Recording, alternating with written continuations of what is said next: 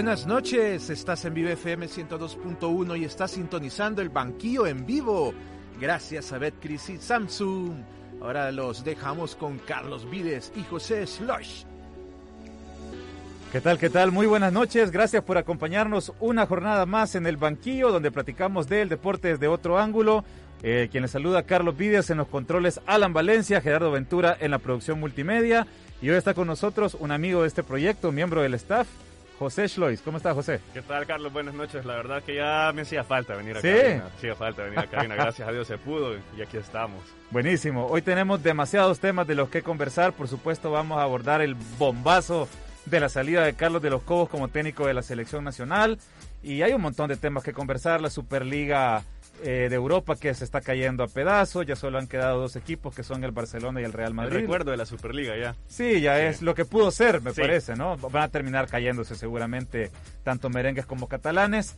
En un rato vamos a conectar también con Chomingo Chávez, periodista, amigo de la casa también, y por supuesto Brian Doño, quien eh, también se enlazará con este programa vía remota que llega gracias a ustedes por cortesía de Betcris. Recordemos Casa de Apuestas Deportivas, ahí pueden ingresar a betcris.com y disfrutar del mundo de las apuestas de una manera responsable y divertida, ¿verdad? Ahí, puede apostar por partidos de la NBA, de la Major League Baseball, que está súper interesante, la, cómo, va la, la temporada regular. Y puede ingresar a betcris.com y abrir su cuenta. Y también este programa es gracias a Samsung. Eh, tenemos acá en cabina una preciosa pantalla flipboard de 55 pulgadas para quienes nos están viendo en YouTube. Acá la pueden ver con las marcas aliadas además de la carrera del banquillo Footprint Running que va este domingo 25 de abril. Ya pronto les vamos a dar todos los detalles porque ya los cupos se van llenando y ya son las últimas inscripciones que tenemos para poder participar. Pero bien, vamos a hablar del caso de Carlos de los Cobos. Vamos a arrancar por ahí, si les parece. Tenemos el sondeo, porque le tenemos, les tenemos una pregunta para que la afición pueda participar.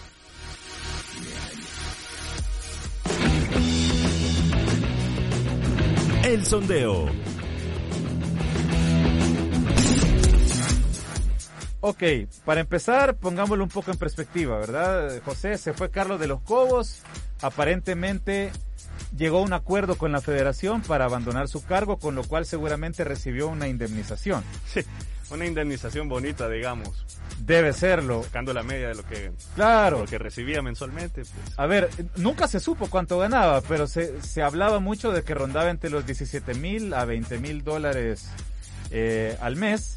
Si nos vamos abajo y decimos 17 mil, desde que él ingresó en julio de 2018, estábamos haciendo la cuenta, José. Son 544 mil dólares aproximadamente. Más de medio millón de dólares. Más de medio millón de dólares en dos años y medio. Un poco más, un poco Correcto. más. Casi los tres años, digamos. Versus los resultados que pudimos ver en la cancha. Gloriosos. Viene sarcástico el hombre.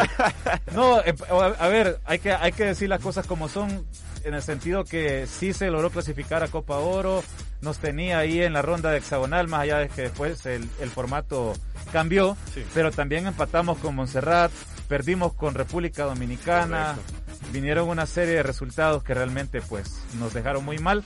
Si dejamos los números en frío, él dirigió en esta segunda etapa 24 partidos.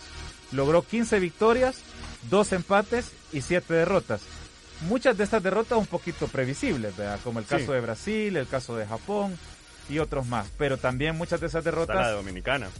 dominicana, la de Copa Oro contra Honduras, horrorosa, 4 por 0, Sí, sí. la paliza con los gringos. Ah, que en el primer tiempo nos, nos hicieron cuántos? Nos- ¿Cuatro o cinco? Nos despedazaron, Nos y- y- despedazaron. Y, era un equipo sub-23. Sí. Entonces, nosotros pusimos, no sé si me puedes bajar un poco la música, Alan, que la siento algo fuerte. La mezcla, gracias.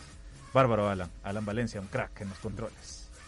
Vamos a ver, tenemos el, el sondeo, es para que opine. En esta ocasión vamos a ocupar el WhatsApp de la radio, 7600-0600. Lo repito, 7600-0600. Es fácil la pregunta. ¿Qué opina usted de la destitución de Carlos de los Cobos o de su salida? De- digamos que se pusieron de acuerdo. No es, no es que lo quitaron. Así dijeron. Se pusieron de acuerdo para que no siguieran. Sí. A ver, yo puse esta pregunta también en el Twitter del banquillo. El 79.6%, prácticamente 8 de cada 10, están de acuerdo en que no siga Carlos de los Cobos. Apenas el 3% eh, hizo clic en la opción no sé, ahí indeciso. 7% nada más fue un error quitarlo. 7%, ni siquiera llega a uno de cada 10. Sí. Y un interesante 10% hizo clic en la opción, me da lo mismo. Le da igual. ¿Qué Están pasa? decididos por lo menos en que les da igual. Le da igual. A ver, escuchemos un poco lo que dijo Carlos de los Cobos. Usted puede dejar su opinión de lo que en su momento eh, ha pasado. Ya nos sigue Carlos de los Cobos. 7600-0600. La manera y las palabras que tuvo el técnico para despedirse es por cortesía de la Federación Salvadoreña de Fútbol que subió el audio y por eso lo pasamos al aire. Escuchemos. Les agradezco que, asistan a esta conferencia en la que este, tanto el presidente, el licenciado Hugo Carrillo, como su servidor estamos exponiendo una situación. En primer lugar, eh, quiero decir que tengo que agradecer al presidente, eh, el licenciado Hugo Carrillo, presidente de la Federación Salvadoreña de Fútbol, por haber depositado su confianza en mí para, para dirigir a nuestra selección, a nuestra selecta, para intentar eh, conseguir realizar el sueño de tantos hermanos salvadoreños de regresar a un mundial después de muchos años. Y para mí eso siempre representó un, orgullo, pero también un gran compromiso. Un compromiso porque sé y, la, y, ya conozco la tarea que un técnico que dirige a, a, la selección salvadoreña tiene, que no es fácil. Sin embargo, considero que el trabajo realizado por un servidor, y estoy convencido, ha sido positivo, ha sido bueno. Si usted le viera la cara a José Schlois en este momento, ha sido positivo y bueno, dice. ¿Qué opina, José? Yo creo que Carlos de los Cobos lo que dejó fue polémica. Todo fue polémico en su, en su esta segunda etapa en la selección. Eh, la verdad que yo nunca estuve contento con la imagen. Creo que su, mm. su segunda venida, digamos, fue la segunda, la segunda avenida de Carlos de los Cobos fue prácticamente un movimiento para tratar de, de volver a, a, que la afición trate de tener sentimiento por, por la selecta, claro, por, por lo que significó su proceso para ir a Sudáfrica 2010, que estuvimos cerquita, ya sabemos por qué no ah, se llegó. Se llegó una hexagonal, cerquita nunca estuvimos. Bueno, pero la ilusión creo yo que, que, que hubo en el 2010 no la teníamos desde, desde Francia 98. Quizás. Totalmente de acuerdo. Uh -huh. Sí, sí, sí. Y eso fue gracias a él. ¿Qué más claro. dijo de los Cobos? Escuchemos. Los resultados marcan las cosas. Eh, cuando nosotros llegamos, eh, estábamos en noveno lugar dentro del área de CONCACAF, llegamos a estar en sexto lugar, después de la historia que, que todos conocemos respecto a lo que sucedió en el cambio de formato, de, de, de una hexagonal a una octagonal, sabiendo que nuestra selección o nuestro país fue el único perjudicado, etcétera, etcétera. Va, en eso tiene razón. Sí. En eso tiene razón, me parece, porque sí había logrado colocarse casi que en el sexto lugar, salvo un desastre nuestro y que Canadá levantara era muy difícil que eso ocurriera y después por la pandemia cambiaron el formato. ¿verdad? Sí, sí ciertamente. Alan Valencia. Razón. Por acá tenemos opinión, dice, eh, creo que fue un error desde el principio traer a Carlos de los Cobos, fue solo una estrategia mediática nada más. Buen programa, los veo en YouTube. bárbaro, bárbaro, muchas gracias. ¿Qué más dijo Carlos de los Cobos? Escuchemos. También eh, dentro del área de, FIFA, del ranking FIFA, eh, avanzamos bastante, de un lugar de 85 en el que estábamos, bajamos al 70, fueron logros importantes, eh, insisto, me voy satisfecho con el trabajo realizado, dejamos a la selección clasificada para, para julio, para julio, el próximo julio, eh, estará participando nuestra selecta y lógicamente los eh, resultados que, que marca el presidente, que nos dan una productividad del 65.72% de productividad, que es bastante buena. Vamos a ver, vamos a ver. Lo que dice de Julio se refiere a que logró la clasificación a Copa Oro. Sí. ¿Verdad? Esto lo hablaba con algunos colegas y me decían, pero es que sería una vergüenza que El Salvador no clasificara a Copa Oro. Si es que lo más normal que, que lo logre. Sí. Ciertamente hay algunos años en los que hay otros técnicos que no han podido, pero El Salvador es participante habitual de la, sí. de la Copa Oro. Entonces, digo, resaltarlo como un super logro creo que no es justo, sí es cierto que lo consiguió. Sí, pues sí, pero me imagino que son de esas metas que, que digamos que están habladas prácticamente el nomás llegar al puesto. Yo creo que era una obligación, digamos, justamente porque tenemos años de estar llegando a la Copa de Oro pues, con relativa facilidad. Efectividad del 65%, dice Carlos de los Cobos, que tiene esta selección nacional, José. Bueno, son números, si lo vemos así en frío, son números. Significa que es un técnico que te dirige para ganar eh, resultadista. 65%. Sí. Bueno, 7600-0600, más opinión, escuchemos. Buenas noches, amigos. Bueno, yo pienso de que hasta mucho se tardó la federación en quitar a este señor. Cuando alguien no es funcional, cuando alguien no da los resultados que se esperan, lo menos que se puede hacer es remover a esta persona. Pero este señor ha pasado tantos años lactándose de la federación con sueldo de 25 mil dólares ah. Y, y sin dar resultados, pues. Creo que hasta muchos se tardaron. Creo que debe haber como un reinicio general, tanto como en la federación como en la, en la, en, la dependencia de la, de, la selección nacional, para volver como a replantearse qué es lo que se quiere conseguir, los objetivos. No se tiene nada claro ahí. Bueno, esta es mi opinión. Muchas gracias. Buenas noches. Muchas gracias, muchas gracias por su participación. 7600-0600 si quiere dejar su comentario. Gerardo Ventura, te veo inquieto. Pues mira, yo siento de que, de que este tiempo que he estado aquí de los Cobos es como, como para pagarle algún favorcito a través de la CONCACAF, a través de la FIFA. Yo siento que todo fue así bien, como dicen, feliz y contento. Fue un rival, tuvimos rivales duros que teníamos que superar, sabíamos que teníamos que jugar pero bueno, yo sinceramente siento bien light. Esta salida. sí. Sí, hay que, hay que decir, lo hablábamos con José antes de, entrar al aire, no se filtró nada, fue un bombazo. O sea, ayer en la tarde fue lo que revolucionó las redacciones deportivas de todos los medios del país. Se va el técnico de la selección principal. El tiempo es bien corto para quien sea que llegue. ¿ah? Ya, ya en junio toca jugar contra Islas Vírgenes estadounidenses de visita y eh, viene acá al Estadio Cuscatlán, Antigua y Barbuda. Ojo que tiene que ganar el grupo El Salvador para pasar y ahorita está segundo. Sí. O sea, no, no, está tan fácil. Las opciones que van surgiendo, el periodismo ya comienza a jugar de ver quién puede ser Los nombres. A, ver a qué te suena esto. Wilson Gutiérrez, colombiano, ex técnico de Alianza. Eduardo Lara, también colombiano, ¿verdad? Tuvo su etapa con selección nacional.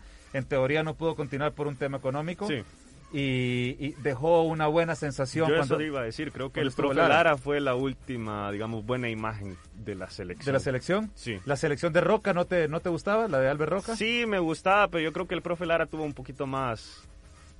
trabajó mejor el grupo. Ok, ok. El otro que suena bastante es Ernesto Corti, el argentino que ha salido campeón con Santa Tecla, muy conocido en el medio nacional. Y el otro, que es el quizá uno de los candidatos más fuertes, es Hugo Pérez. Y digo que es de lo más fuerte porque ya está en el entorno de la federación, ya dirigió la preolímpica, más allá de que no logró el boleto a los Juegos Olímpicos de Tokio, pero dejó una buena sensación eh, y, y yo pienso que si la proyección, esta es una opinión personal, si terminan eligiendo a Hugo, yo creo que está bien porque es alguien que tiene mucha experiencia en la formación de jugadores, es un cazador de talentos y lo, lo, hizo con Estados Unidos, que no es cualquier federación a nivel de CONCACAF. Y si digamos, si la lógica es, y eh, digamos, explicarle a la afición, señores, tengamos paciencia, vamos a poner a Hugo, pero no para Qatar 2022. Él va a trabajar para armar un grupo que nos lleve a Estados Unidos, México, Canadá de 2026, que ese es el mundial que, que, que sigue. Si esa es la apuesta y de verdad se trabaja con orden y con la seriedad con la que el profesor Pérez trabaja, pues ojalá, si es otro entrenador, pues también habrá que ver en qué condiciones llega y si le ponen el objetivo de clasificar a Qatar, que, está duro con Yo creo que independientemente del técnico que llegue, de verdad el proyecto debería de ser eh, Estados Unidos, Canadá, México 2026. Sí, porque es bien difícil también, o sea, estamos hablando de que estamos en mayo y ¿cuándo tenemos partido? ¿En junio? En junio. En junio. Entonces creo que no hay mucho tiempo para trabajar. Sí es necesario, digamos, que venga alguien que conozca el, el medio salvadoreño, Pero, pero sí, yo creo que lo más sensato fuera ver hacia el futuro, no, no enfocarnos en, en el mundial que ya se viene, que Está ahí. es- está ahí, pero Y de hecho, curiosamente, el, el que tiene menos conocimiento del medio nacional diría yo que es Hugo. sí. Porque Hugo no, no, no ha estado inmerso en la Liga Nacional como sí los otros entrenadores que hemos mencionado. Yo no sé el teje y maneje de la federación, por lo menos de la selección sí. sub-23, y yo creo que él podría ser una buena combinación entre los jugadores que ya están y los que vienen. Claro. Entonces creo que esa combinación es importante para una selección nacional que Sin pueda duda. aspirar a, a clasificar. Alguien que logró armar un grupo interesante con Joshua Pérez, con Enrico Hernández, con Calvillo, eh, con otros jugadores por ahí. Este, es interesante. A ver, audio del comandante Ricardo Rebollo, siempre está. Qué bárbaro, 1.48, mi estimado. Le vamos a aplicar la regla de los 30 segundos.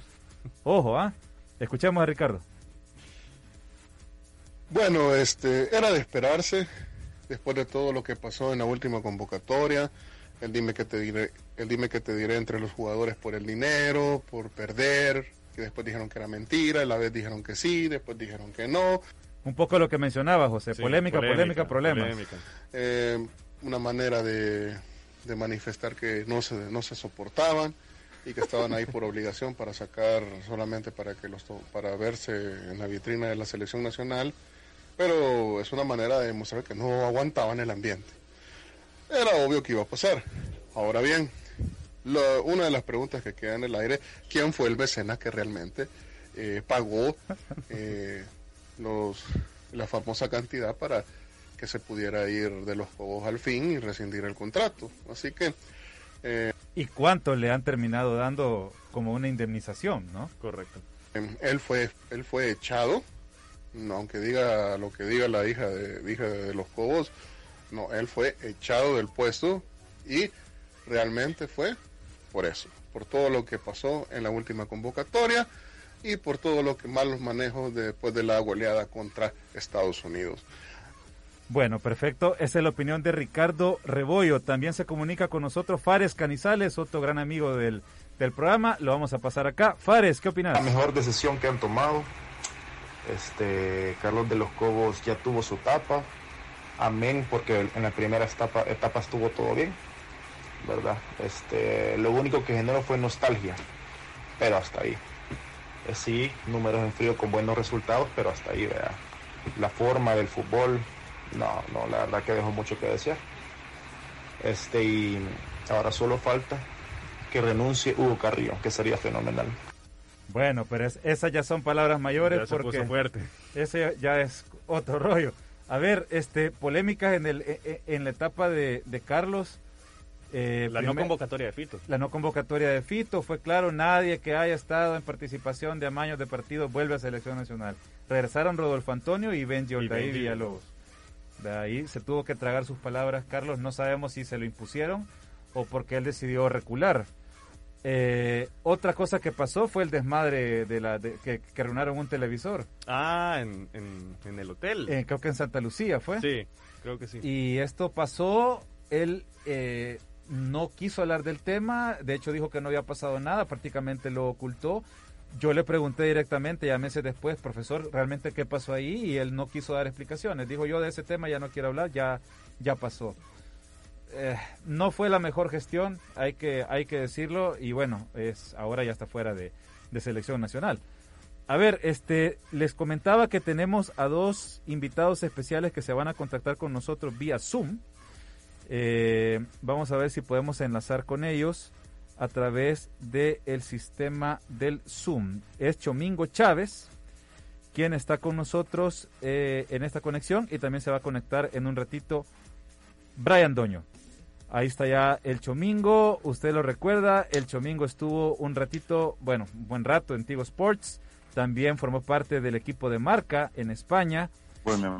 Orgullo Matías Delgado también, así como, la Matías. como, como José Schlois también acá presente. y Brian Doño representando, eh, representando también parte de, de nuestro equipo. ¿Qué tal? Un gusto saludarles. ¿Qué tal, Chomingo? ¿Cómo te va? Hola, hola, ¿qué tal? Buenas noches. La- un gusto y un placer poder acompañarlos, aunque sea de manera virtual, pero aquí estamos presentes y siempre pues apoyando el deporte nacional e internacional. Excelente. Y también está con nosotros un miembro de nuestro equipo del banquillo, Brian Doño. ¿Cómo está, Brian? Hola, hola, ¿qué tal? ¿Cómo están? Eh, es un gusto hablar sobre estos temas. Vaya que ha sido movida la semana deportiva, tanto a nivel nacional e internacional. Demasiado. A ver, cortito y al pie, Chomingo, la salida de Carlos de los Cobos, ¿cómo lo tomaste y cómo lo interpretas? Como un alivio. Ya, la verdad es que yo creía que, que esa es una noticia que se tenía que haber dado hace ratos, para mí, para mí. Pero bueno, ya, acordémonos que cuando él llega fue una decisión apresurada, venían unos partidos ahí en el 2018 que se tenían que sacar con alguien, entonces lo llamaron y llegó. Pero la gente, bueno, yo también cometí el error de pensar que iba a repetir lo mismo que el 2009, pero ya, han pasado, ya habían pasado nueve años, era un contexto totalmente distinto y ahora se va, la federación no quiso dar el, el monto de la indemnización, lo cual a mí me parece mal, pero creo que le salió más caro despedirlo que mantenerlo y ahora a ver a quién, a quién llaman, espero que no sea Hugo Pérez. Justamente eso, eso te quería preguntar. A ver, me llama la atención, ¿por qué no te gusta Hugo Pérez? No es que no me guste, sino que, que lo dejen tranquilo trabajando con, con las divisiones menores. Yo sé que él no tiene un contrato fijo, sí, o sea, que, que, que, lo dejen a él, que, que sepa, o sea, que lo dejen hacer lo que él sabe hacer. Sí, sí fue un buen fichaje para la selección mayor, pero si él está con procesos menores, que lo dejen con procesos menores. El claro ejemplo está en Honduras, como lo hacen ellos. Es espectacular la manera en que un alemán vino y les dijo cómo, cómo estructurar su fútbol y los frutos están ahí ya en su cuarta Olimpiada consecutiva. Entonces, que lo dejen a él trabajar tranquilo con los chicos y que busquen a alguien de experiencia y de peso para la selección de Manuel. Si no, nos va a pasar lo mismo que con Eduardo Lara. Correcto. Honduras, cuarta clasificación consecutiva a Juegos Olímpicos y cinco en toda su historia. Nos están dando clases ahí cerquita, pasando el POI. y ya los hondureños le están haciendo bien.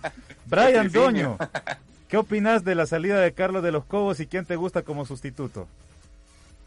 Yo creo que es una salida anunciada desde el momento en el que vino. Yo por lo menos eh, fui bastante crítico.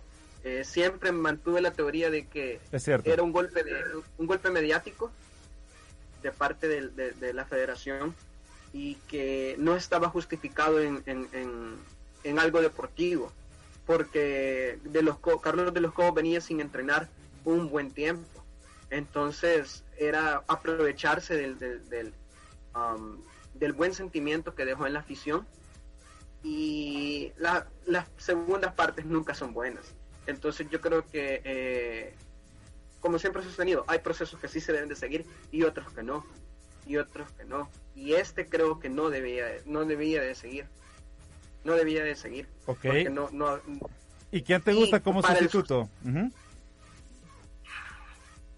Concuerdo con, con, Chomingo que eh, no, me, no me agradaría que subieran a Pérez. Pérez, Hugo Pérez está bien ahí, bien en la sub-23 y con las selecciones juveniles.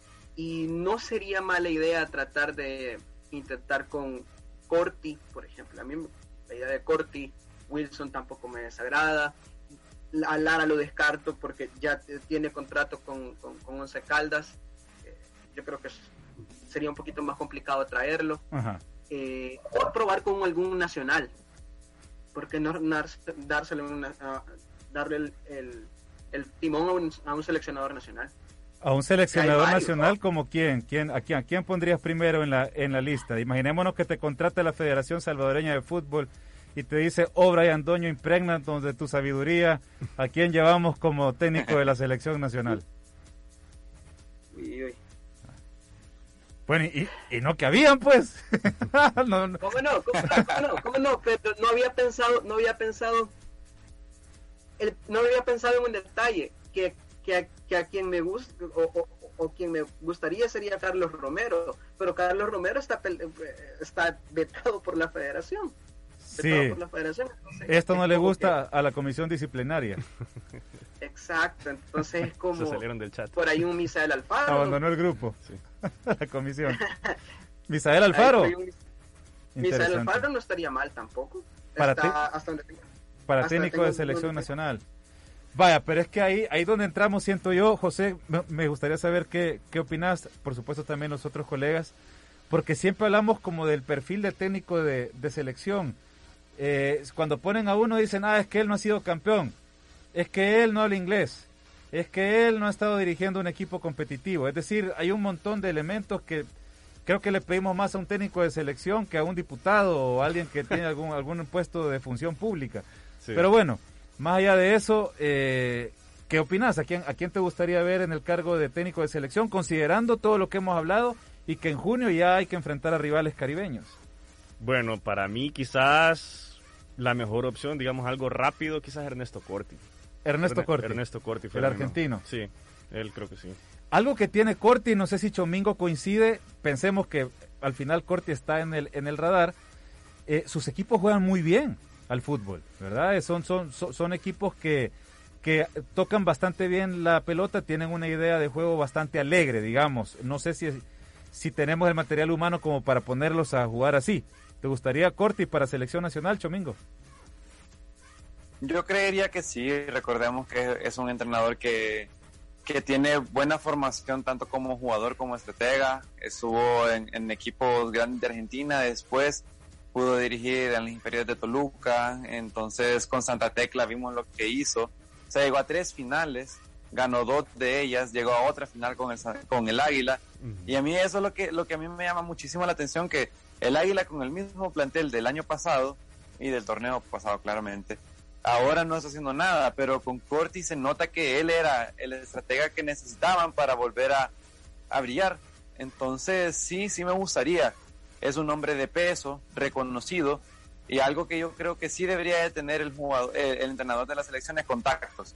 No sé si se acuerdan cuando estuvo con nosotros Albert Roca, claro. hizo que jugáramos un amistoso con España, con Costa de Marfil. Son, amistosos que sí, sí te exigen, pues. O sea, si vas a tener el roce que necesitas si buscas clasificar un mundial, porque son selecciones mundialistas una campeona del mundo, una campeona de África. Yo estoy, yo estoy eso, de acuerdo. para, mí no es mucho pedir. No, no, yo estoy de acuerdo con eso, con que hay que jugar contra rivales que son superiores a ti para que te saquen, te desnuden tus problemas y realmente mejores. Pero de esa generación hay muchos que están en selección nacional, los que enfrentaron a esa España, Costa de Marfil, hemos jugado contra Brasil. Eh, es decir, ha habido rivales de peso. ¿Estamos aprovechando esos amistosos realmente? Porque al final empatamos con Montserrat. es que eso es lo que pasa, o sea, no, no lo estamos aprovechando si vas a jugar con Brasil y vas a llevarte jugadores que realmente no los llamas mucho a la selección, yo me acuerdo que, no es por menospreciarlo, pero Fabricio Alfaro estuvo en, ese, en, esa, en esos amistosos, pero fueron los únicos partidos que jugó con la selección nacional. De ahí ya no volvió a decir el azul y blanco, y así con otros jugadores. Entonces, si vas a jugar contra ellos, si vas a ir a Japón y vas a tener una gira en Asia, para tener ese tipo de partidos, aprovecharlos. O sea, que llamen a los de verdad y que, y que no se dejen de cosas, porque al final es verdad que van a variar uno o dos jugadores, pero las selecciones tienen la misma base por cinco años aproximadamente. O sea, yo espero que, por ejemplo, esta selección sub-23 que acaba de ir a México sea la base para que aquí dure al menos ocho años y busque uno o dos procesos mundialistas. O sea, yo creo que esta misma base que fue va a ser la que nos esté defendiendo de aquí al Mundial de, Estados Unidos. hay, que, hay que decir también que si el parámetro para elegir a técnico de selección nacional es el más ganador, el círculo es bien pequeño. Edwin el Bochinche Portillo, Jorge el Zarco Rodríguez y, volver a traer a la Chochera, Castillo. O, sea, o sea, si nos vamos a multicampeones, esos son los nombres que hay que poner en la mesa. Sí. José.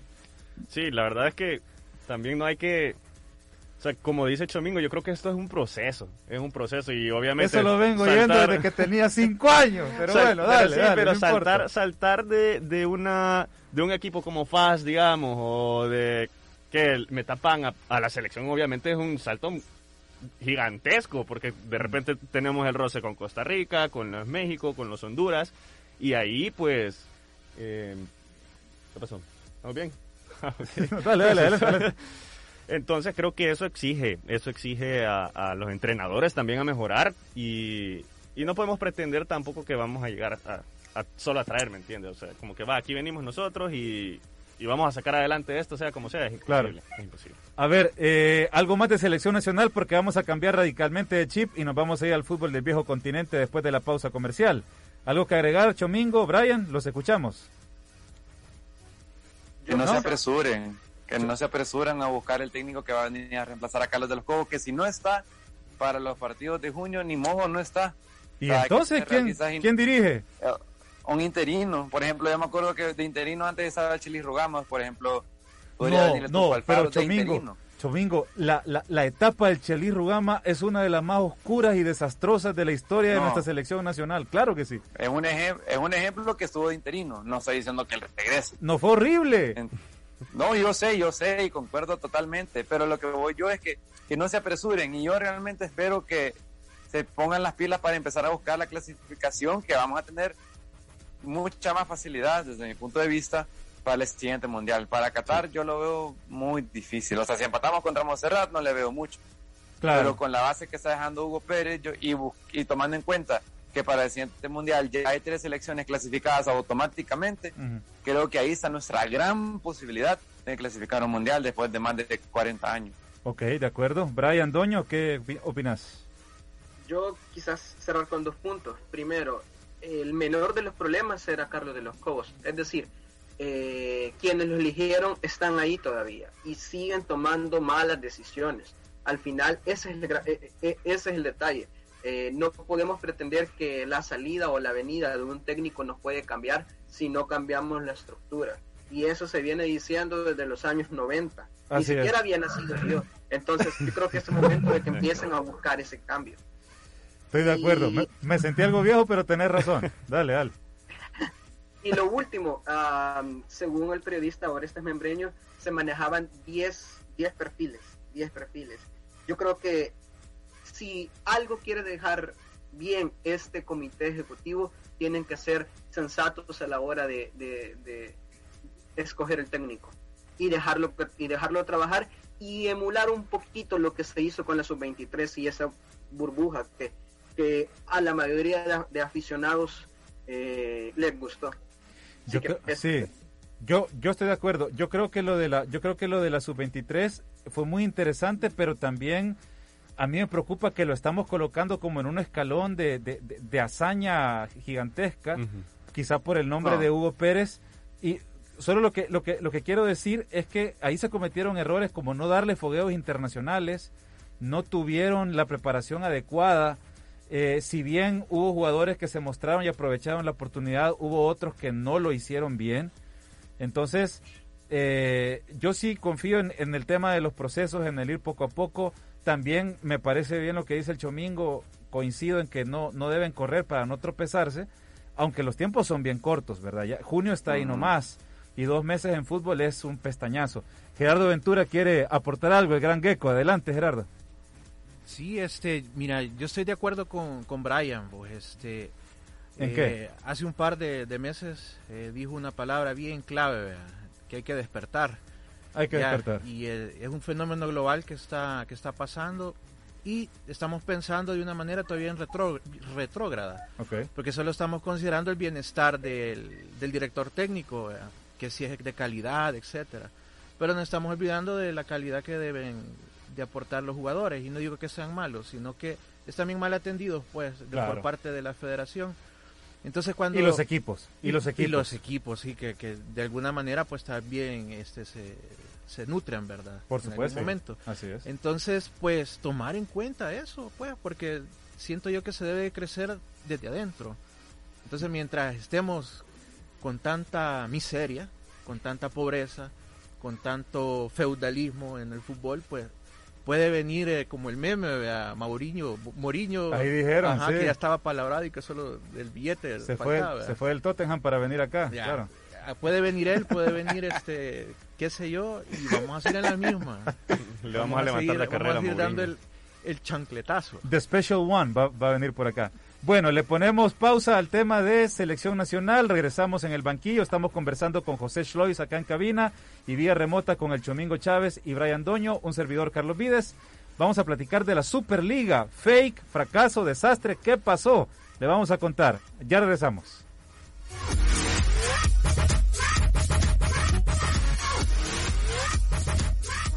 El Banquillo y Vive FM te invitan a la primera carrera Footprint Running a beneficio de la Escuela de Esgrima en San Pedro Mazaguat. Este 25 de abril corre 11 o 24 kilómetros con salida y meta al Redondel del Pacífico. Recibe tu kit 22, 23 o 24 de abril en Vive FM de 2 a 6 pm. Nuestra carrera contará con todas las medidas de bioseguridad. Recuerda, 25 de abril, Footprint Running. Gracias a Void, Deporate, Vive FM, Aquapura Cancha, Betcris, Deli Rice, A60, Dazzling, Let's Do todo en uno. Synergis Group, Recicla 503, InMotion Producciones. Información al 7993-9813. El Banquillo. Está sintonizando El Banquillo por Vive FM 102.1. Síguenos en nuestras redes sociales, Facebook, Twitter e Instagram. Búscanos como El Banquillo SB. Betcris, apuestas deportivas, está en El Salvador. Ingresa a betcris.com, abre tu cuenta gratis hoy mismo. Pronostica tus deportes y ligas favoritas y cobra tus ganancias de forma fácil y rápida. El Banquillo SB en YouTube. Suscríbete y activa la campanita para que te avise de todos nuestros estrenos. Envíanos tus mensajes y notas de voz a nuestro WhatsApp 7993-9813.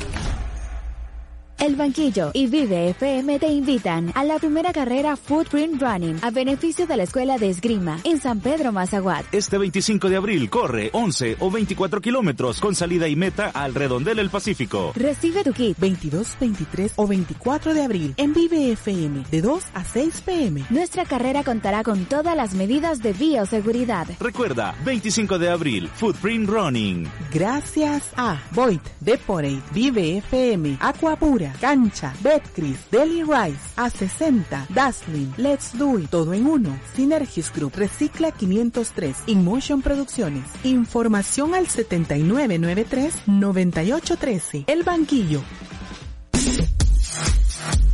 Continuamos, continuamos en el banquillo. Ey, quedan pocos cupos para la carrera este 25 de abril, la Footprint Running. ¿Cómo se pueden inscribir? Escriban al 7993-9813. También pueden buscarnos en nuestras redes sociales, arroba el banquillo SB. Ahí está el link para que se puedan inscribir. Vamos a estar mañana y el sábado de 2 a 6 de la tarde acá en las oficinas de BFM para que usted pueda venir, comprar directamente su kit y ya el domingo llega solo a correr. Es para apoyar a la Escuela de Esgrima de San Pedro Mazaguat. La salida es a las 6 de la mañana de la Rotonda Pacífico que se encuentra en San Benito. Es la que está a la par del centro comercial La Capilla, a quienes les damos también las gracias por estar apoyando esta carrera. Así que bueno, 7993-9813 para participar en esta carrera benéfica. Continuamos la conversación, nos metemos a Superliga, a José, poniendo todo en perspectiva, se cayó. Sí, se cayó. De hecho, cuando conversamos acerca de meter este tema para el programa de hoy, estaba calientísimo, que acababa de salir y, fire. y hoy estamos hablando de un difunto.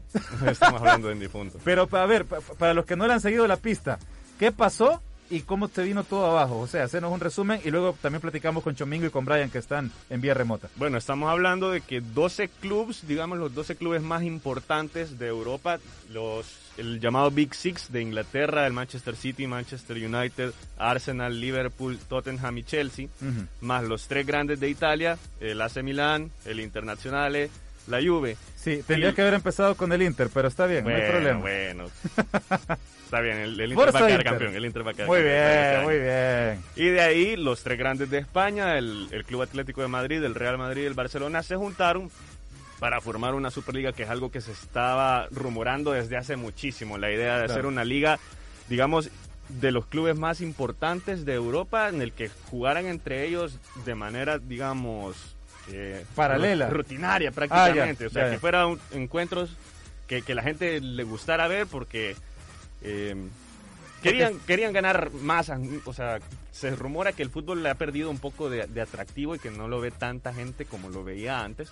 Entonces surgió esa idea, pero lo que terminó de destapar, digamos, o, o de, de impulsar a los clubes a hacer este, este movimiento, digamos, fuera de la FIFA y de la UEFA, cabe, Eso es clave. Este, digamos, fue la pandemia en la que se reportaron pérdidas, todos los equipos tuvieron pérdidas grandes, importantes, y el, el mal manejo también de la UEFA, porque hay que decirlo también, la UEFA tiene sus trapos, digamos, oscuros dentro de la organización. Sí. Entonces, los equipos prácticamente están diciendo, nosotros le generamos el dinero a la UEFA y lo que recibimos de premio es poco o nada. Mala administración y demás. Hay que decir que también en su momento Eh, tentaron al Bayern Múnich, tentaron al Borussia Dortmund, equipos los más fuertes de la Bundesliga alemana, no aceptaron. No aceptaron. Eh, el París tampoco. El Paris Saint Germain tampoco. Eh, al final se hizo con 12 equipos.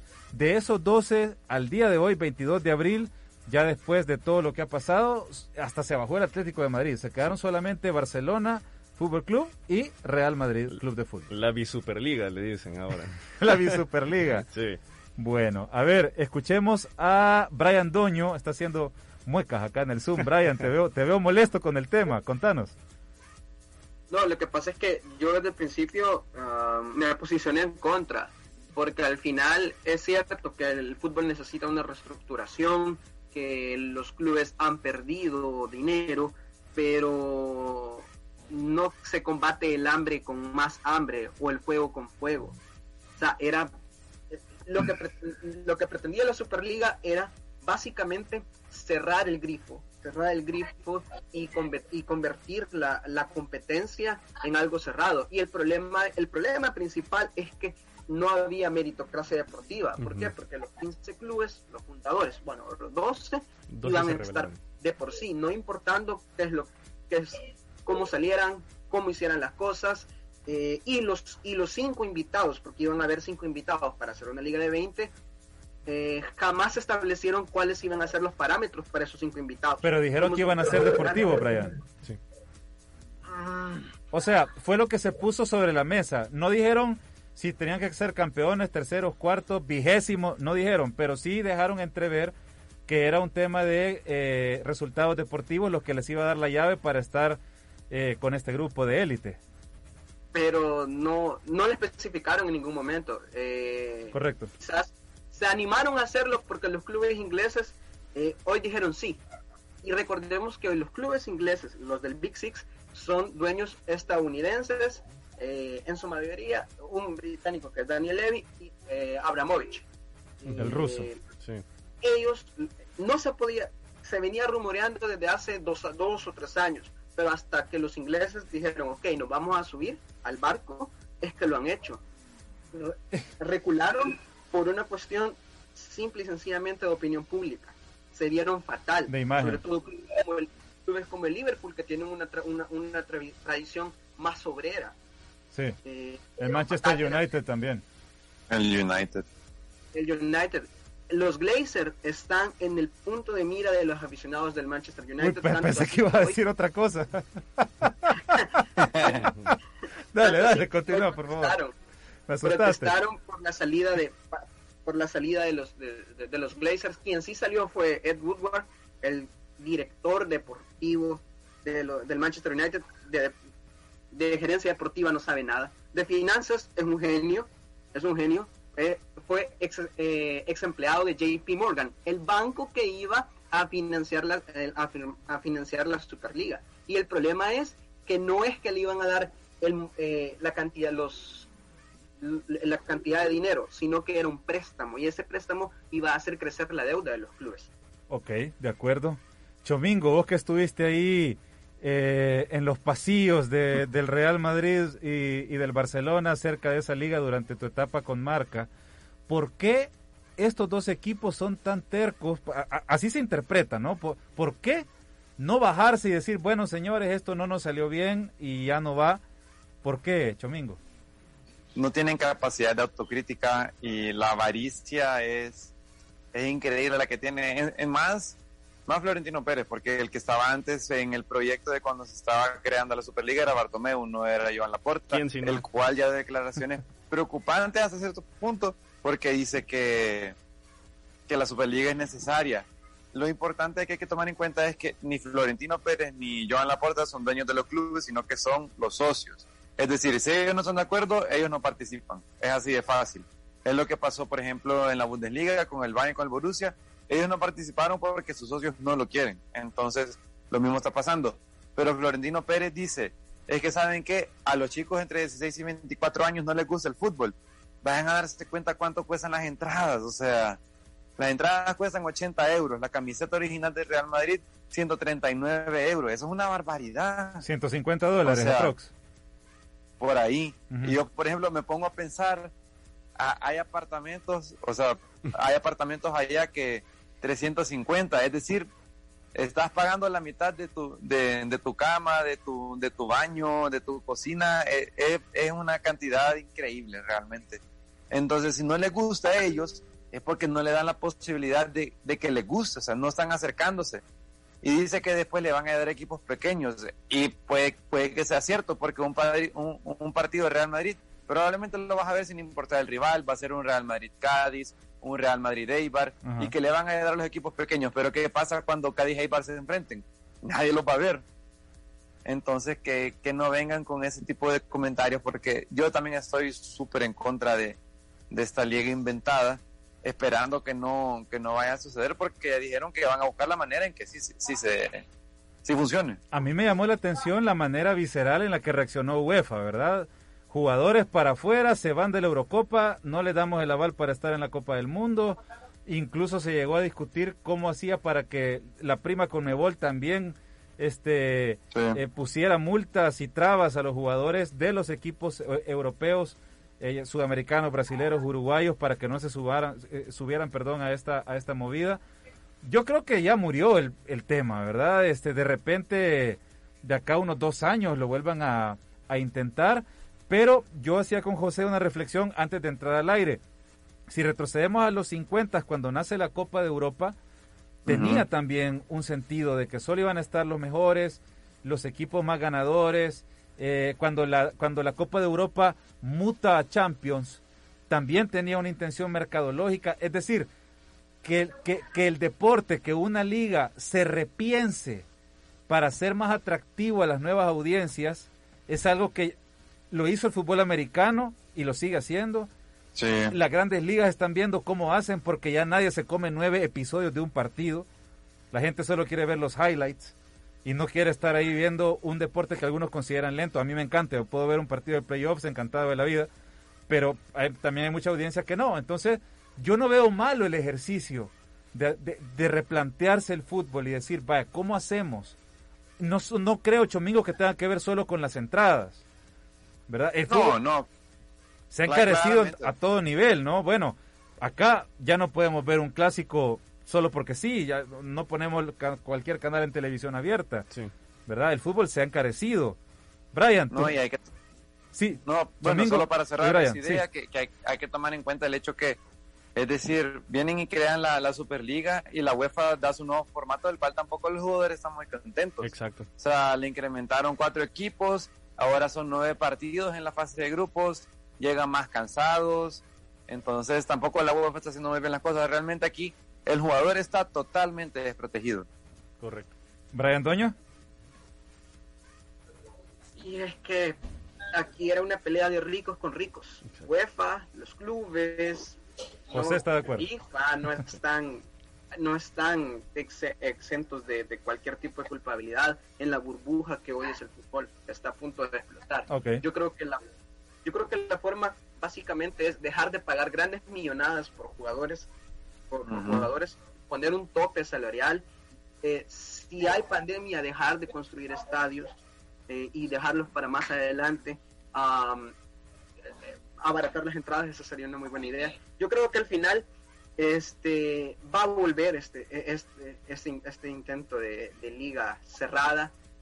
Pero hay un hay un antecedente. Los aficionados también pueden levantar su voz. Y eso es lo que me gustó del- de, de los, de las hinchadas inglesas que se manifestaron que se manifestaron que, que dieron su punto de vista. Y yo creo que eso se puede hacer y que la afición tam- también tiene que decir y los jugadores igual que los jugadores igual. No es que por ser millonarios eh, se van a quedar callados.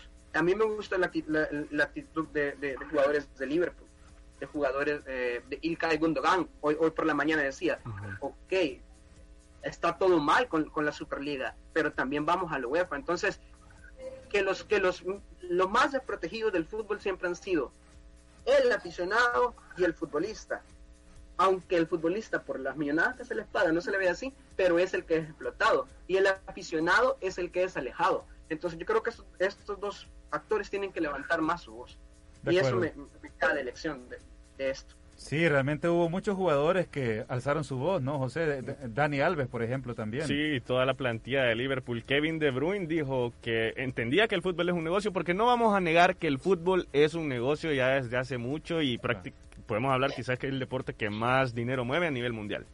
Él entiende que el fútbol es un negocio y que él es parte de él, pero que nunca dejó de ser ese niño que su máxima ilusión era jugar fútbol. Entonces, el fútbol es de, todos, que es la frase que se ha popularizado, digamos, en estos días, pero es de los jugadores también. O sea, los jugadores forman parte de ese todo. Por supuesto. Entonces, es, difícil esta lucha de la Superliga, como dijo Brian, que es una lucha entre ricos, de ricos entre ricos, y hay discursos hipócritas por ambos lados, porque por un lado está Florentino Pérez diciendo que la Superliga es la única manera de salvar el fútbol, y el otro, el Seferin, el, presidente de, de la UEFA, dice que que que es una injusticia con los demás equipos lo que están haciendo los demás, o sea, porque como que no quieren un equilibrio económico, pero, pero también, tampoco. también José y, y, Chomingo, Brian, en el camino estos equipos que se están muriendo de hambre, entre comillas, han hecho inversiones millonarias en estadios, en compra de jugadores. O sea, que no me vengan a decir que se están eh, quedando sin plata, porque realmente han, han hecho un, un montón con eso. A ver, este, dejamos tema Superliga nos metemos a la liga local, pero antes solo un pequeño toque de baloncesto porque de verdad me parece que hay que aplaudir lo que ha hecho la selección mayor dirigida por el español Rey Santana. Nos puede gustar o no algunas cosas del entrenador, pero ciertamente el objetivo lo ha conseguido, ¿verdad? Eh, Ronnie Aguilar, que empezó muy mal, hay que decirlo también, contra Costa eh, Rica. No hizo lo que esperábamos, este, los 2.16 metros que tiene de estatura, pues no se vieron reflejados en su juego. Después contra Guyana hizo 35 puntos, fue fundamental para que el equipo ganara. Eh, y después vino esta derrota contra Nicaragua tan dolorosa porque era el equipo a vencer. Le estaban ganando por 19 puntos y los dilapidan, ¿verdad? Ahí yo dije, se acabó. That's it. No, no hay más.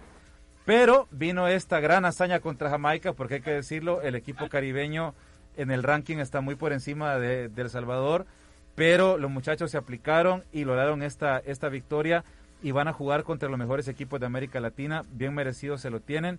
Yo por eso quería pasar rapidito un audio del profesor Santana. Me parece que es, es, es importante darle voz también al baloncesto nacional. Y después cerramos para hablar un poquito de, primera división con los últimos resultados, que también hay, hay muchas cosas que hablar en las últimas horas. Rey Santana para la audiencia del banquillo, esto dijo el español después de la clasificación. Ahí va, está levantando el programa. Esto es radio en vivo, tengan paciencia. No se puede todo. Ahí va. Sí, eh, mira, igual que dije que el primer día perdimos de la peor manera y la victoria contra Guyana era ganar de la mejor manera, hoy ganamos sufriendo y se disfruta más, ¿no? Eh, y la verdad que yo lo que tengo que felicitar es a los chicos porque han hecho un sacrificio, nadie sabe el sacrificio que han hecho y han hecho un sacrificio muy grande. Eh, también tengo que felicitar a la federación, a Gaby Mena por su trabajo.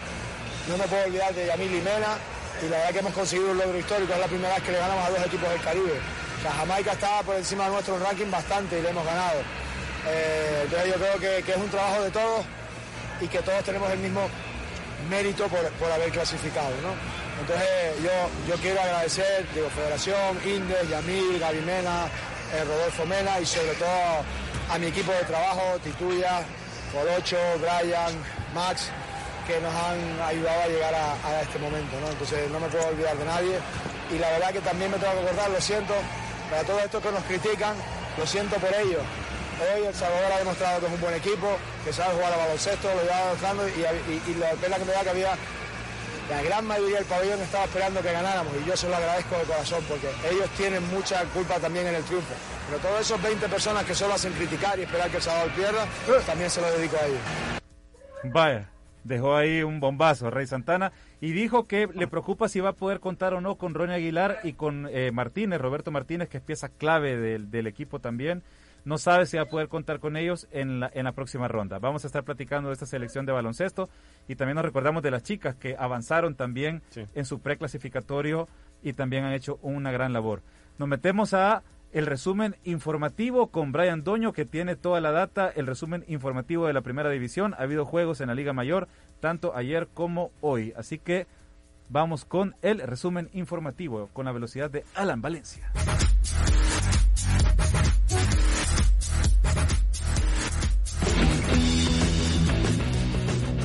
El resumen informativo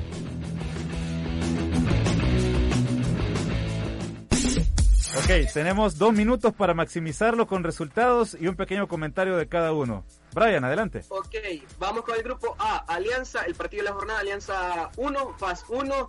El primer tiempo fue bastante bueno, el segundo un concierto de patadas, tuvo dos expulsados. Eh, también eh, el día de hoy eh, se jugó el 11 Deportivo contra, contra Atlético Marte. 11 Deportivo se vio muy mal, la afición lo, los abuchó, hubo conflicto después entre jugadores y afición y por eso se suspendió la rueda de prensa, eh, la conferencia de prensa después. Eh, empataron 1-1 y Marte sacó un punto que no sé si le va a la siguiente ronda. Mientras, mientras que eh, Jocoro y Luis, Ángel Firpo empataron 2-2 en Tierra de Fuego, un partido que la verdad me sorprendió el ritmo. vamos al grupo B. Santa Tecla arrolló a Metapan 3 por 1 eh, Metapan que se, que se está cayendo y esperemos que no le vaya a pasar esto en la, en, la ronda definitiva. Águila sacó el resultado 1 a 0, dejó de empatar por fin ante un Cincinnati que yo, creo que está bastante en problemas. Si hubiese descenso, yo creo que fuese el, el, candidato número uno. Y el municipal limeño, eh, haya vuelta que ha tenido, le ganó 3 por 0 a Chalatenango en, en, el de Ríos y yo creo que el limeño ya está y va a cerrar primero de grupo. Y para hablar de las posiciones, rapidito, eh, Alianza, primer lugar del grupo A con 13 puntos, FAS segundo con 12, Firpo que va a estar sí o sí en la siguiente ronda eh, con 11, 11 Deportivo que parecía el equipo más regular y el de mejor fútbol, eh, está con 9 en cuarto lugar, eh, tres puntos por debajo Jocoro y eh, Marte con cinco puntos. Eh, yo creo que el grupo A está bastante, está bastante definido.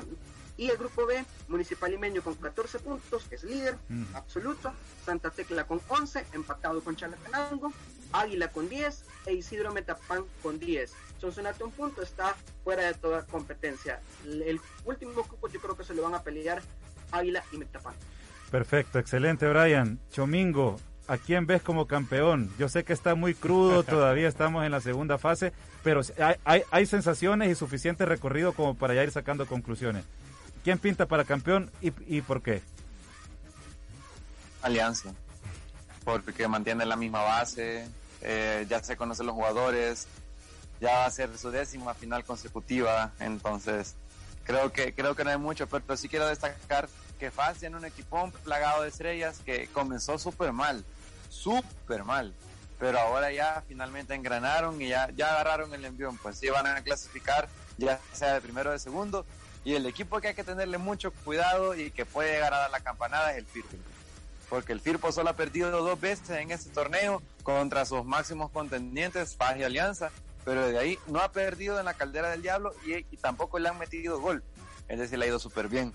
Entonces yo creo que esos tres equipos y Águila lo descarto desde ya. Águila ya, lo, ya, lo descartás.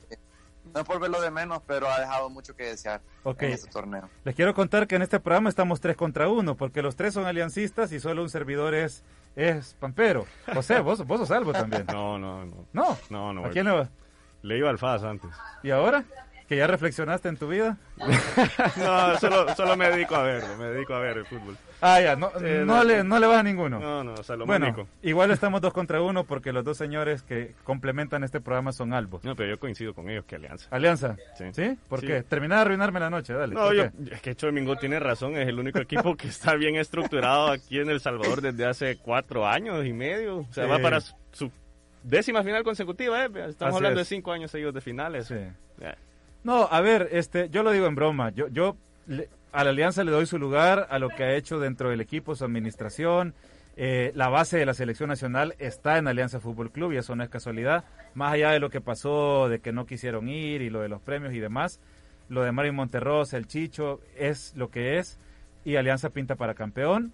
Sí sumo a los que le pueden pelear al FAS, al Limeño y perdóneme, yo pongo a Firpito también ahí. Yo también lo pongo. En la pelea. Brian. Nos va a dar los cuatro semifinalistas. Atención, para que se metan a betcris.com. Adelante, Brian. Alianza y yo creo que probablemente Firpo Ajá. y Limeño. Y Limeño, perfecto. Y. Pensé que... Sí va perfecto. Bolita de cristal. Bien. No me, no me atrevo al campeón porque hay sentimiento y, y no podemos arriesgarnos. De acuerdo. Bueno, le, le quiero agradecer a, a, todos por habernos acompañado en esta noche. Primero a, a, José, que está con nosotros aquí en cabina. Esta casa es tuya en Sí. el banquillo, José. Siempre que quieras venir, bienvenido. Gracias, gracias. Definitivamente vamos a estar viniendo. Excelente. Chomingo Chávez, gracias por conectarte y por brindarnos tu sabiduría. A la orden, a la orden. Siempre estamos a pendiente del fútbol nacional, internacional y sabiduría. Un proceso. Un, un proceso como la selección nacional. Muy bien. Brian Doño, gracias. Gracias por integrar también esta familia de- del banquillo. No, gracias y siempre hay que estar atentos para hablar de deporte y del fútbol. Excelente. Muchas gracias. Nos reencontramos el próximo jueves. Recuerden 7993-9813 si quiere información de la carrera, que es ya este domingo 25 de abril. Nos despedimos. Gracias por habernos acompañado. Nos reencontramos el próximo jueves. Pasen buenas noches.